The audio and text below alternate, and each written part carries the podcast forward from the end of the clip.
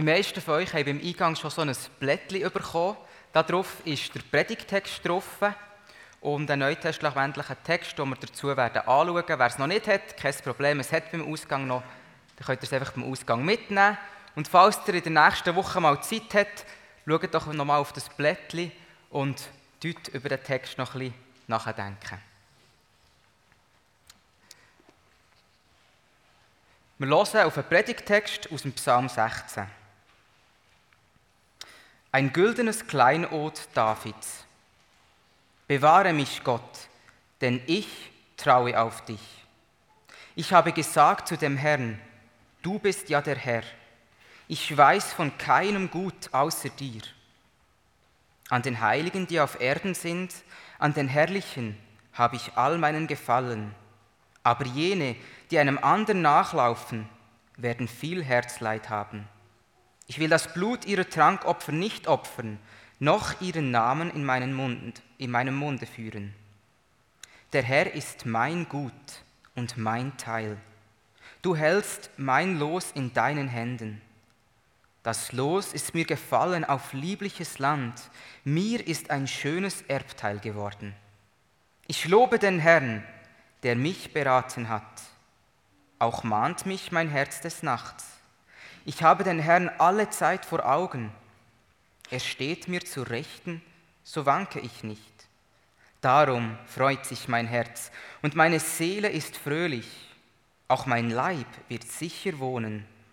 Denn du wirst meine Seele nicht dem Tode lassen und nicht zugeben, dass dein Heiliger die Grube sehe. Du tust mir kund den Weg zum Leben. Vor dir ist Freude die Fülle und wonne zu deiner Rechten ewiglich.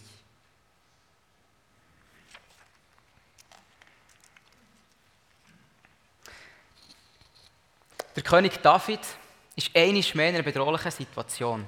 Er sagt uns nicht genau, was es für eine Situation ist. Aber wenn wir den ganzen Psalm anschauen, dann merken wir, es geht ums Leben. Der David, er schreibt nämlich vom Tod vom, von der Verwesung im Grab.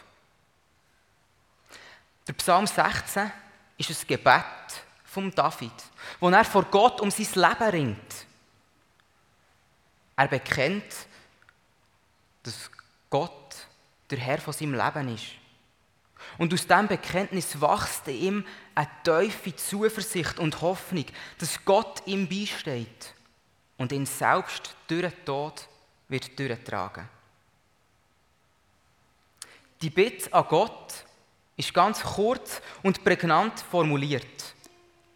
Bewahre mich, Gott, denn ich traue auf dich.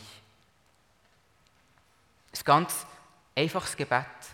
Ohne Firlefanz, ohne Blumenschmuck, einfach ein Schrei zu Gott, Hilf.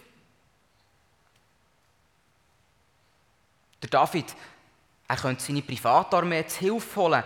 Er könnte seine Diener rufen.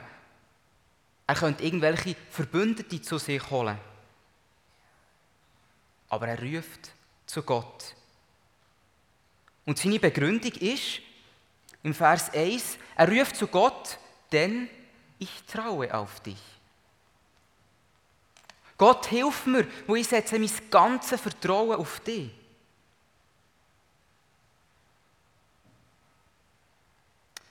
Wer kann mir helfen als du allein? Auf den kurzen Hilfeschrei folgt das Bekenntnis. Und der erste Teil vom Psalm 16, dort bekennt sich der David zu Gott als seinem Retter. Er bekennt sich zum Bundesgott von Israel, zu dem, wo sein Land befreit hat, sein Volk befreit hat aus der Gefangenschaft. Im zweiten Teil vom Psalm 16 schreibt der David von dieser Zuversicht, die aus dem Bekenntnis rauskommt. Das Segen, das aus dem Bekenntnis zum Bundesgott von Israel rausfließt. Gott wird ihn segnen und ihm beistehen. Das Bekenntnis fängt im Vers 2 an. Der David sagt, ich habe gesagt zu dem Herrn, du bist ja mein Herr. Ich weiß von keinem Gut außer dir. Der David betet zu Gott und bekennt vor ihm, du bist der Gott von Israel, du bist mein Gott und mein Herr. Du allein. Auf den ersten Blick ist das Bekenntnis vielleicht banal. Also das hat man ja schnell gesagt. Gott, du bist mein Herr. Und das ist auch etwas, was wir in ganz vielen Worship-Liedern singen. Von Jesus als Herr. Ist das nicht Standard? Wir müssen uns vergegenwärtigen. Der David ist der König von einem ganzen Land. Er ist der Höchste im Land. Er ist der, der sagt, was durchgeht. Er ist der, der schaut, dass es den Leuten gut geht. Und in seiner hohen Führungsposition bekennt er, nicht ich bin der Höchste, sondern Gott. In der Umwelt, bei den anderen Völkern rund um Israel herum, dort haben sich die Könige viel eher selber zu Göttern gemacht und sich anbeten. Wir lesen das zum Beispiel ein bisschen später beim Daniel, dass man nur den König hat dürfen anbeten. Und der David, ihm ist es klar, nicht ich bin der wahre König, sondern Gott ist der wahre König.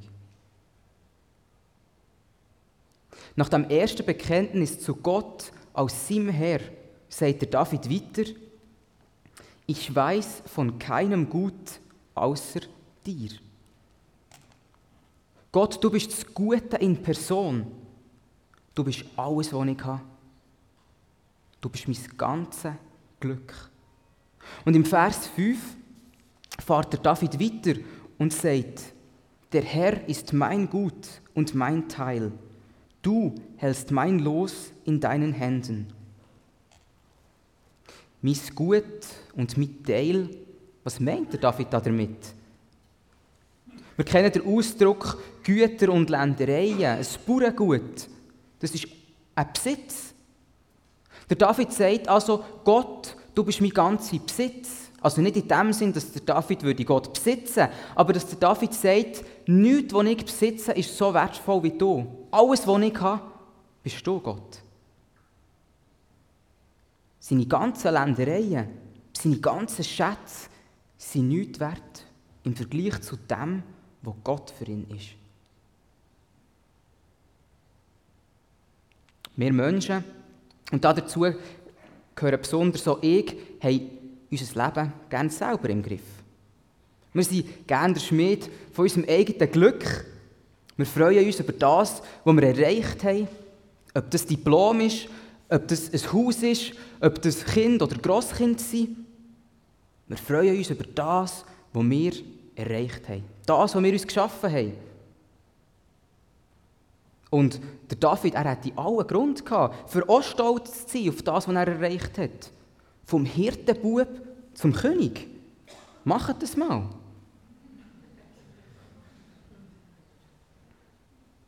Aber der David bekennt, Gott, du bist mein höchstes Gut. Alles, was zählt in meinem Leben, das bist du. Der David als König von Israel sagt ganz offen und ehrlich, Gott, du bist mein Teil und mein Gut alles, was ich habe.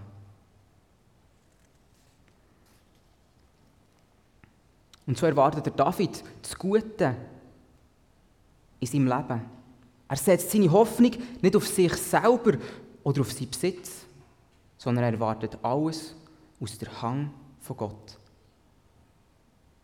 Mit dem Verweis auf das Los, das David hier nennt, sagt er, nimmt er Bezug auf einen Bundessegen, wo Gott seinem Volk gegeben hat. Gott, der sein Volk aus der Sklaverei herausgeführt hat, durch das Schilfmeer durch bewahrt hat und ihnen ein Land gegeben hat. Das verheißene Land. Der David weiß, dass es das Beste ist für ihn persönlich und für das ganze Land, wenn sie auf Gott vertrauen. Und so hat es Gott in der Vergangenheit bewiesen und so wird es Gott auch Zukunft machen.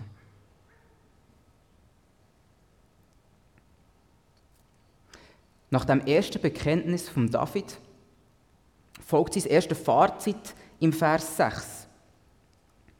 Das Los ist mir gefallen auf liebliches Land. Mir ist ein schönes Erbteil geworden. Was du mir für das Leben geschenkt hast, sagt David zu Gott, ist mir zu einem fruchtbaren Stück Land geworden. Es macht mich glücklich. Du machst mich glücklich. Gott, du hast mir alles gegeben, was ich brauche. Was für ein Bekenntnis von David zu seinem Gott. Wenn ich dich habe, dann fällt es mir an nichts. Dann ist alles, was ich mir erarbeitet habe, aller Besitz, den ich habe, nichts wert.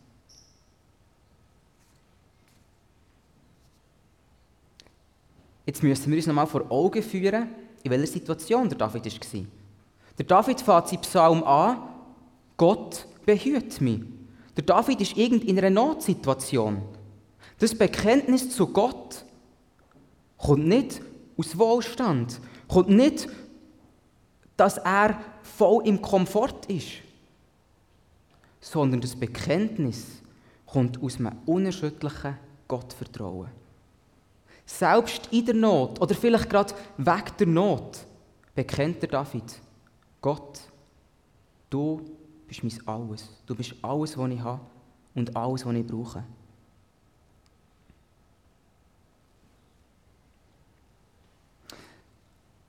Am David sein Bekenntnis ist zweiteilig. In den Versen 1 und 2 fährt er an und in den Versen 5 und 6 geht es weiter und zwischendrin geht er darauf ein, was das Bekenntnis zu Gott für einen Einfluss hat auf seine zwischenmenschlichen Beziehungen. Ich habe meinen Gefallen an den Heiligen, schreibt er im Vers 3. Jetzt Heilige, was ist das genau? Keine Angst, der David hat nicht irgendwie Heilige angebetet oder irgendwelche Ikonen daheim gehabt. Heilige ist ganz einfach ein Ausdruck für die, die an Gott glauben für das Volk von Gott. Die Folge von David seinem Glauben ist, dass er Gemeinschaft sucht mit denen, die den gleichen Glauben haben wie er.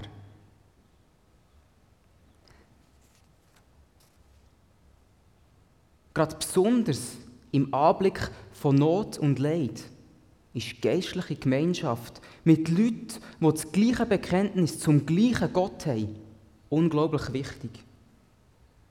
Und es ist ein zentraler Weg, wie Gott das Leid von seinen Kindern auch lindern will. Indem dass er uns zusammenführt in seine Gemeinde, uns vereint als Heilige von Gott. Und das ist etwas, was wir heute genau gleich erleben können wie der David dann zumals. Dass wir in der Gemeinschaft sind von Gottes Kindern. Gott hat uns in eine Familie eingestellt mit Brüdern und Schwestern, die an gleich Gott glauben. Zusammen können wir durch gute wie auch durch schlechte Zeiten gehen. Zusammen können wir Freude, aber auch Leid teilen. Und in all dem Innen können wir uns gegenseitig ermutigen und stärken, an unserem Bekenntnis festzuhalten zu Gott, zu unserem Herr. Mit der Zuwendung zu zum Volk von Gott, zu den Gotteskindern, wendet sich der David gleichzeitig auch ab von den Gottlosen. Im Vers 4 schreibt er, aber jene, die anderen nachlaufen, werden viel Herzleid haben.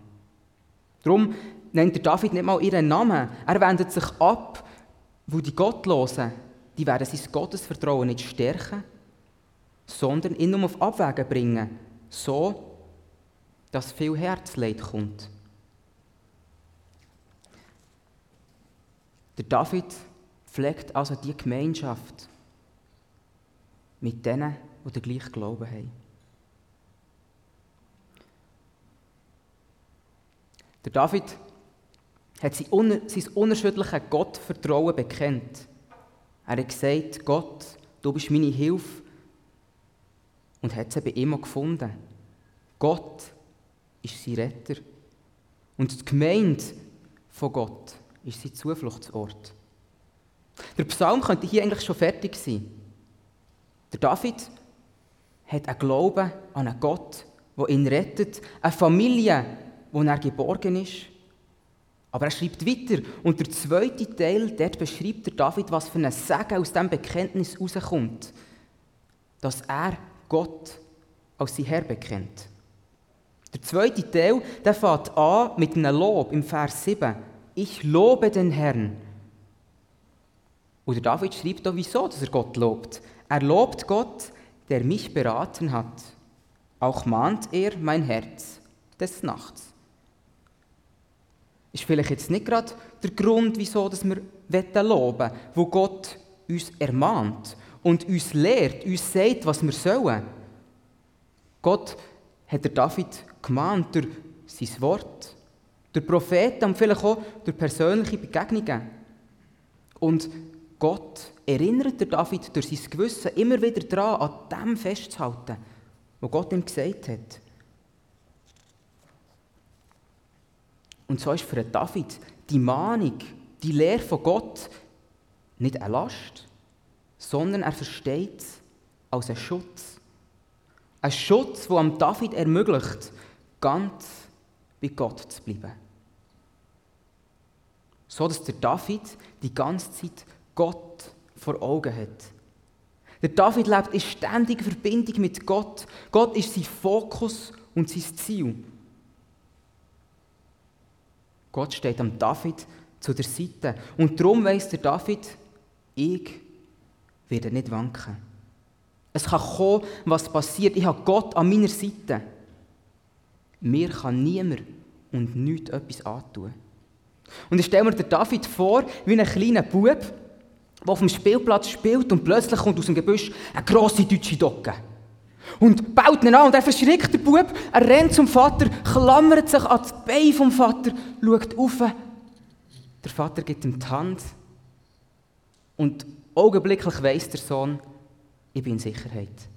Mein Vater, der schaut. Darum freut sich mein Herz und meine Seele ist fröhlich. Auch mein Leib wird sicher wohnen. Der David ist erfüllt von einer tiefen Freude. Er ist sich sicher, dass Gott mit ihm ist. Gott ist sein Beschützer und sein Retter hier auf der Erde. Und Gott wird selbst im Tod ihm beistehen und ihn zu neuem Leben erwecken. Denn du wirst meine Seele nicht dem Tode lassen und nicht zugeben, dass dein Heiliger die Grube sehe.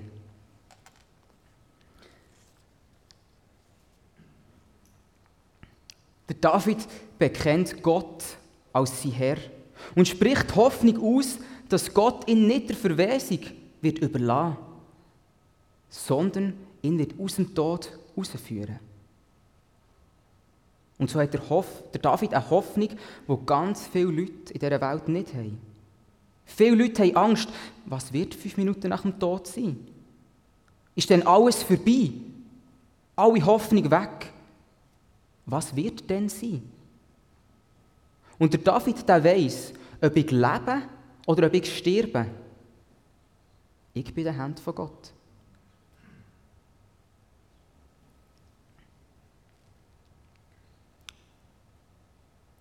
Am David seine ganze Hoffnung, sein ganzes Vertrauen ist Gott. Er ist sein Beschützer. Er ist der, der ihn selbst im Tod nicht loslässt. Der Glaube von David ist unbeschreiblich groß. Und seine Hoffnung, die aus diesem Glauben herauskommt, dreht ihn durch. Selbst wenn er heute sterben sollte, weiss er, es ist nicht alles vorbei. Ich bin in den Händen von Gott. Der Tod, der kann nichts ändern an Gott und an seiner Beziehung zu Gott. Wo Gott ist der Herr über die Lebenden und über die Toten. Die Gewissheit, die der David hier im Psalm 16 ausdrückt, die erfüllt sich rund 1000 Jahre später durch einen Nachkommen von David. Jesus Christus kommt als Sohn von Gott auf die Erde und erfüllt die Hoffnung, die der David 1000 Jahre vorher gesagt hat. Jesus überwindet den Tod.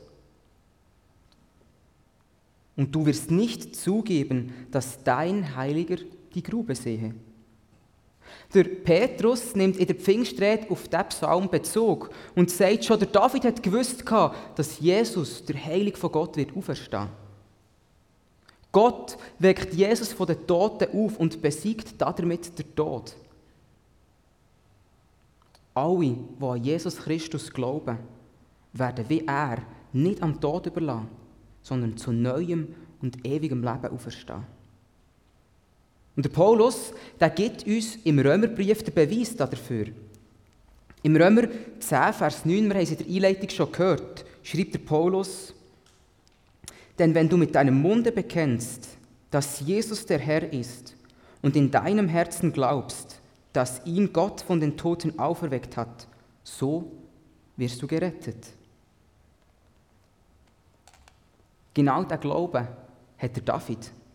Er bekennt Gott, du bist mein Herr. Du wirst mich auferwecken, so wie du Jesus auferweckt hast. Wahrscheinlich hat der David noch nicht in vollem Maß verstanden, was er da geschrieben hat, was das für eine Hoffnung ist. Aber die Hoffnung hat ihn durchgetragen und er hat gewusst, ich werde nicht am Tod überlassen bleiben.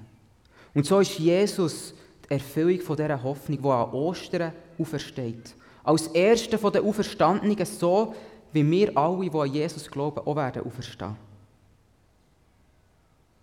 Dank Jesus Christus gilt die Hoffnung, die wir von David gelesen haben im Psalm 16, auch uns allen, die das gleiche Bekenntnis haben.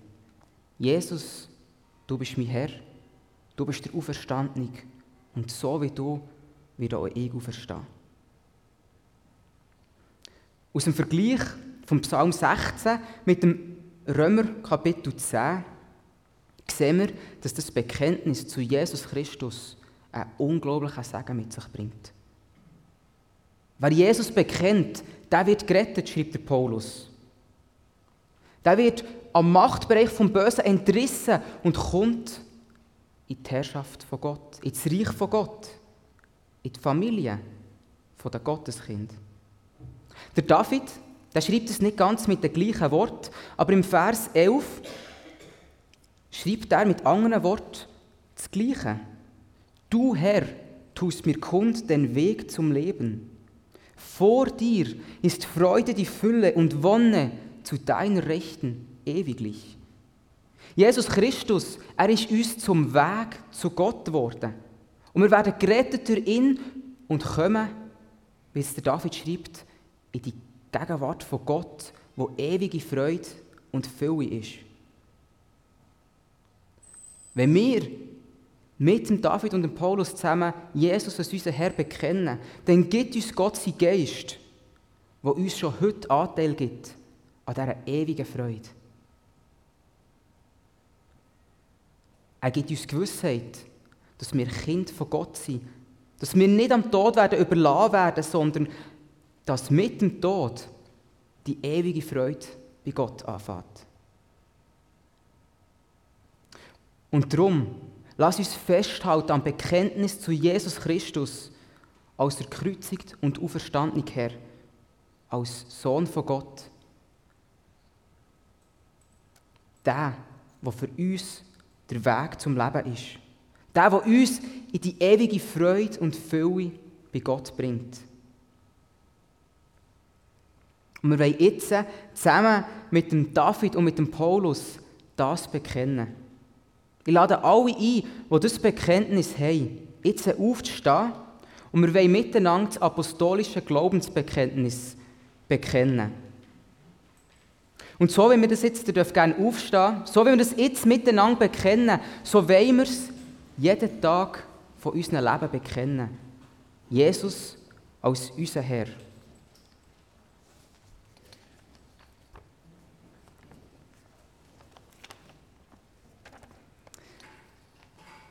Ich glaube an Gott, den Vater, den Allmächtigen, den Schöpfer des Himmels und der Erde, und an Jesus Christus, seinen eingeborenen Sohn, unseren Herrn, empfangen durch den Heiligen Geist, geboren von der Jungfrau Maria, gelitten unter Pontius Pilatus, gekreuzigt, gestorben und begraben, hinabgestiegen in das Reich des Todes, am dritten Tage auferstanden von den Toten, aufgefahren in den Himmel.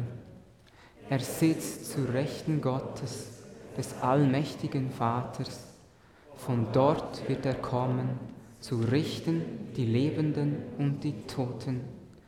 Ich glaube an den Heiligen Geist, die heilige christliche Kirche, die Gemeinschaft der Heiligen, Vergebung der Sünden, Auferstehung der Toten und das ewige Leben. Amen.